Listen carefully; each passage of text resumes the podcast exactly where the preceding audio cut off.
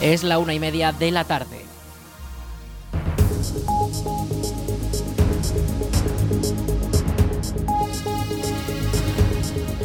Buenas tardes, miércoles 27 de diciembre. Comenzamos el espacio para la información local en el 107.4 de la FM en la Almunia Radio. Les habla Aritz Gómez. Aquí arranca una nueva edición de la Almunia Noticias.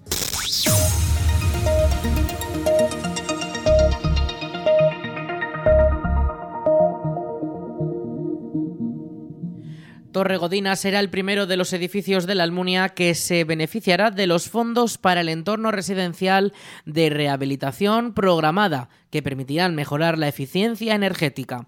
Con ello se pretende mejorar al menos un 30% el consumo de energías no renovables en bloques de viviendas y también en instalaciones municipales y calles. El Pleno aprobó en la última sesión ordinaria del 5 de diciembre la delimitación de la zona de actuación con el apoyo de todos los grupos municipales. Cambiar ventanas o reforzar los recubrimientos de las fachadas o también realizar mejoras en las cubiertas son ejemplos de las actuaciones que se pueden poner en marcha en este inmueble, pero ahora son los propietarios de las viviendas los que deberán elaborar un plan de cómo se realizarán los trabajos de rehabilitación y dar su consentimiento para que el ayuntamiento les ayude como intermediario. Torregodina ha cumplido 50 años y cuenta con 26 viviendas y 3 locales, repartidos en 8 alturas. Es uno de los 48 edificios repartidos en tres zonas de la Almunia que podrán ser objeto de estas ayudas con hasta 398 viviendas en su perímetro. A estos planes se suman las instalaciones deportivas municipales, que actualmente reciben mucho tráfico de gente a diario y no presentan una gran eficiencia energética. Está en proyecto una intervención en las instalaciones para su climatización y el agua caliente que permitirá rebajar notablemente los costes de mantenimiento. Y en un futuro podrían sumarse más edificios municipales a estos proyectos, como ya se hizo en 2022 con la Escuela Municipal Infantil, el primero de los edificios públicos con certificación energética de máximo nivel. Junta Aragonesista de la Almunia presentará en el próximo pleno del Ayuntamiento una propuesta para crear una ordenanza de protección del arbolado y de cuidados por especies. El Grupo Municipal de la Formación ha denunciado un arboricidio en la poda, según sus propias palabras, y como solución plantean esta nueva ordenanza que modere los métodos que utilizar en próximas podas para cuidar todas las especies de árboles y vegetales de la localidad. José Manuel Latorre, portavoz de Chunta en la Almunia, ha justificado que se está incumpliendo el contrato adjudicado en el servicio de poda porque no se están teniendo en cuenta las prescripciones técnicas. La Torre defiende que con esta nueva ordenanza se pueda defender el arbolado urbano y ornamental de las calles, plazas, avenidas y parques con las indicaciones necesarias que han de respetarse para asegurar la duración en el tiempo de los ejemplares. Desde CHA explican que hasta ahora han confiado en la profesionalidad de los responsables pero al no recibir respuesta sobre quién dirige los trabajos en la parte técnica, creen que se imponen los criterios de los operarios in situ, algo que vulneraría el pliego del servicio. La propuesta de esta nueva ordenanza será debatida el martes 6 de febrero, fecha del próximo pleno ordinario del Ayuntamiento de la Almunia.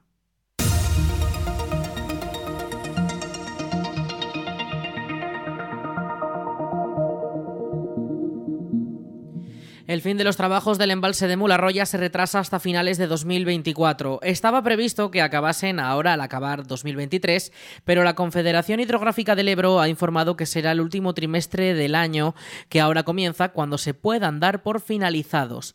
Las obras de toda la infraestructura ya superan el 80% de ejecución, con la presa ya completada y el túnel del trasvase del Jalón al Grío, con el que se llenará en parte el embalse, encarando su último tramo.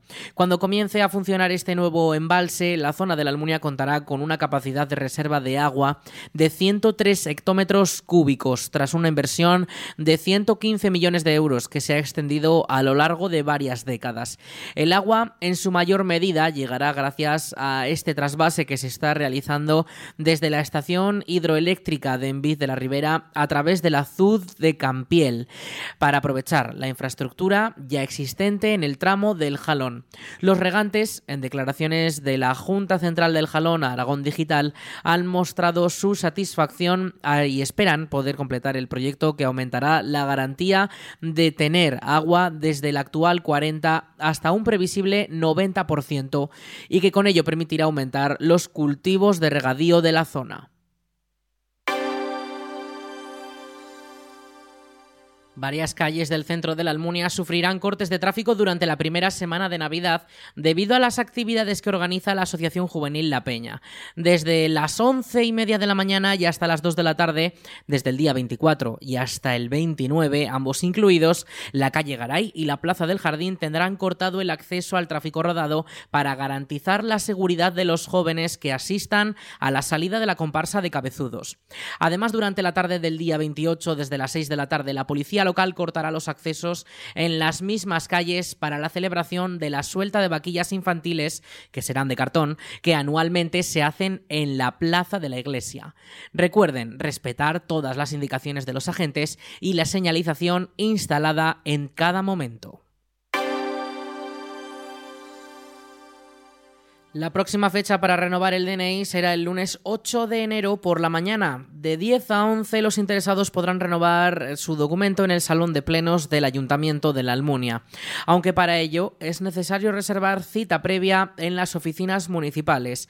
Para ello puede solicitarse presencialmente en el Ayuntamiento, abajo en la primera planta, o llamando al número de teléfono 976 600 076.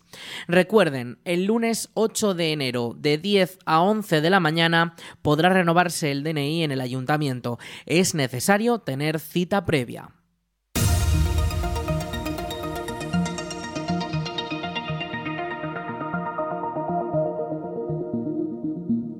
Oferta cultural durante las Navidades no faltará otro año más en la Almunia. El Salón Blanco ya tiene programados dos espectáculos de teatro para todos los públicos y serán durante las dos semanas que duren las fiestas navideñas.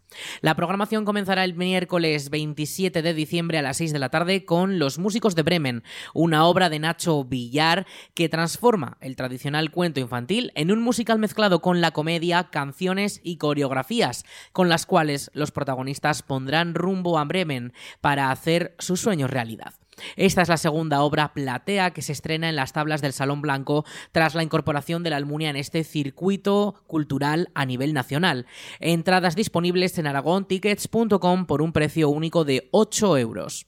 Y ya en 2024 será el momento de la magia, con el espectáculo Sensaciones, a cargo del mago Odey e Imanol Celigüeña. Será el 3 de enero a las 6 de la tarde y durante la función todos los espectadores podrán ver propuestas novedosas junto a sorpresas mágicas llenas de ritmo y humor. Las entradas también están a la venta por un precio de 3 euros y medio en aragontickets.com. Y antes de todas las funciones programadas también podrán comprarse entradas en taquilla por el mismo precio que en la web. Toda esta programación de teatro se complementa con el cine que se proyectará durante los fines de semana y con la agenda que ha organizado la Asociación Juvenil La Peña, quienes también contarán con una extensa lista de actividades para disfrutar en familia y con amigos. Pueden consultar toda la programación en la web del ayuntamiento, laalmunia.es. El Salón Blanco acogerá la última sesión de cine de 2023 este sábado a las 6 de la tarde. La película será La Navidad en sus manos, una comedia infantil de Joaquín Mazón en la que unos días antes de Navidad Papá Noel tiene un accidente de trineo en pleno centro de Madrid y acaba en el hospital. Por suerte, su compañero de habitación puede sustituirlo en su labor navideña y aunque se le dé mejor vender piezas de coche, es la única manera de recuperar a su familia. Mientras, la cuenta atrás para la llegada de la noche buena avanza y todavía deberá encontrar a los renos, aprender a volar en trineo y lo que es más difícil aún, aprender a ser una buena persona. Es el mejor padre del mundo. Confío en ti.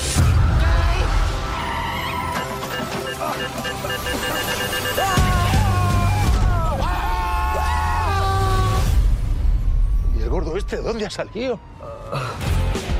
Soy Papá Noel. Y un ratoncito, pero no te joden. No, huelga de elfos, no. ¡Enfermera! ¡Me han puesto con un loco peligroso! La seguridad social, un hotel de cinco estrellas. Pero ¿cómo que no me van a dar el alta? En unos días es Nochebuena. Necesitaría que hicieras un recadillo para mí. Repartir los regalos a todos los niños del mundo. Cuenta con ello. ¿De verdad? Que no, que no eres Papá Noel, que eres un viejo que se ha dado un golpe en la cabeza y se ha quedado tonto. ¿Se puede saber dónde estás? Hoy te tocaba a ti recoger a Lucas al cole. Pringao, escuchó a mi mamá decir que ojalá Martín fuera mi padre. ¿No te importa la felicidad de millones de niños? No. Pero ni siquiera te importa la felicidad de tu hijo.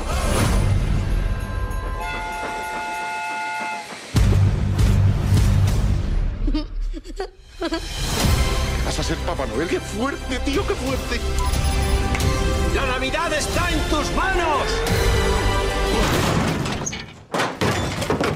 Tranquilo que voy a estar a la altura de este reto.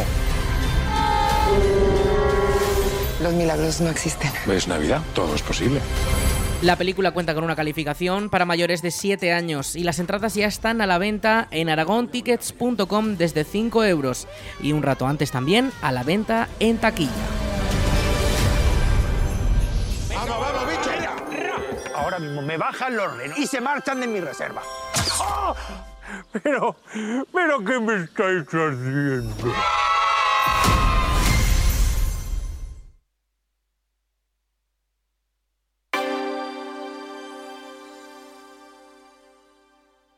Esta Navidad los más pequeños podrán disfrutar en la ciudad de Zaragoza el musical Un día sin pantallas, un espectáculo lleno de música, baile, aventuras y diversión dirigido por el artista musical Capitán Mundo y con el que se pretende que los niños olviden las pantallas para en cambio iniciarse en la música y el arte a través del canto, el baile y el juego compartido. Escuchamos a Luis Miguel Bajén, Capitán Mundo. Vamos a, jugar a ser piratas, vamos a, jugar a ser esquimales, vamos al mundo de los faraones, estamos también en un circo. Cada canción es un juego y por eso invitamos a los chavales a que vengan disfrazados. Un día sin pantallas no propone acabar con las pantallas, sino, digamos que moderar su uso y defender sobre todo la importancia del arte, la música, el teatro, el baile, para el desarrollo emo- emocional y en general completo de cualquier niño o niña. La obra de teatro es una obra 100% aragonesa y contará con la participación de jóvenes actores y bailarines procedentes de la Escuela Municipal de Teatro de Zaragoza con varios coros infantiles y dos de los cabezudos de Zaragoza, El Morico y La Forana. Susana Martínez es la directora musical del espectáculo. demostrar a los niños que hay otras alternativas al ocio eh, sostenido solamente por la tecnología. Tampoco queremos demonizar la tecnología y si se usa bien está bien, pero hay otras alternativas y sobre todo que no perdamos la capacidad de jugar y de imaginar, de imaginar sin que nos lo den hecho. Los HASP, ¿os acordáis? Jóvenes aunque sobradamente preparados. Pues así son ellos. Eh, son Sara La Piedra, Adrián Lowe y Andrea Baztán y bueno, esto se trata un poco de demostrar a los niños que hay otras alternativas al ocio eh, sostenido solamente por la tecnología. Tampoco queremos demonizar la tecnología, todo hay que usarlo en su justa medida, ¿no? Y si se usa bien, está bien, pero hay otras alternativas y sobre todo que no perdamos la capacidad de jugar y de imaginar. Un día sin pantallas está especialmente dirigida al público infantil y sus familias y podrán disfrutarla los días 22, 23, 28, 29 y 30 de diciembre en el Centro Cívico Universidad de Zaragoza. Las entradas ya están a la venta en aragontickets.com por un precio de 12 euros con precios especiales para grupos y también disponibles en taquilla por 15 euros un rato antes de las actuaciones. Parte de lo recaudado se destinará a la organización SES Down. El musical convertirá el escenario en un gran campo de juegos donde todos serán amigos en busca de aventuras emocionantes y los más pequeños podrán formar parte de las actuaciones bailando, cantando, jugando e incluso podrán acudir disfrazados. Así que si no tenían plan para estas navidades, este es perfecto para toda la familia. No se lo pierdan.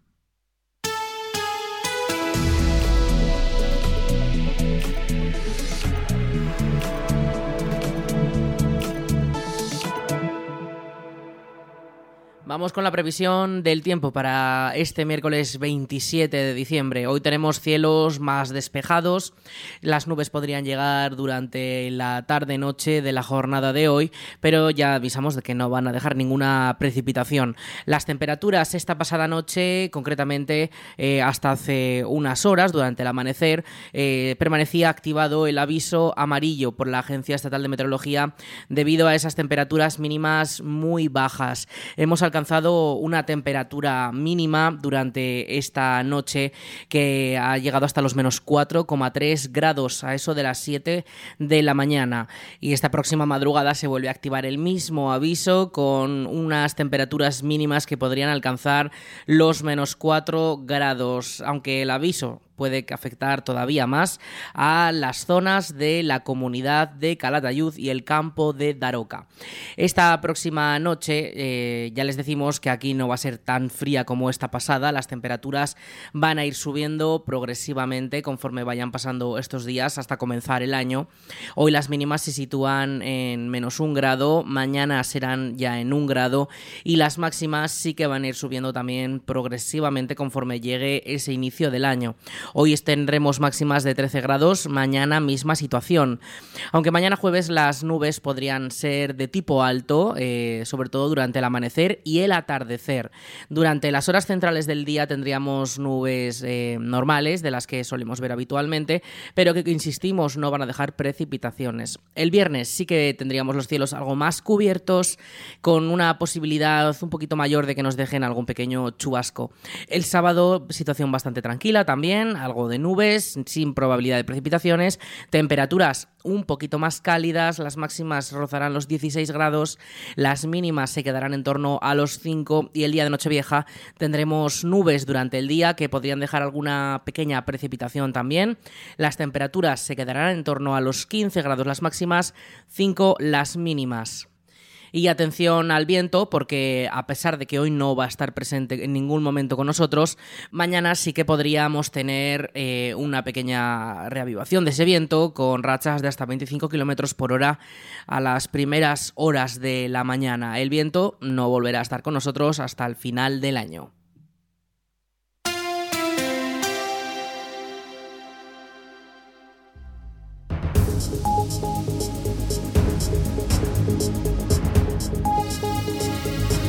Y hasta aquí toda la información local en el 107.4 de la FM, en la Almunia Radio, con nuestro informativo La Almunia Noticias. En unos momentos, a las 2 de la tarde, llegan nuestros compañeros de Aragón Radio para ampliar toda la información de nuestra comunidad, de nuestro país y también de lo que ocurre en todo el mundo. Eso será a las 2 de la tarde, como les decimos, en unos momentos. Y ya saben, toda la información y muchos más contenidos de esta emisora disponibles en laalmuniaradio.es.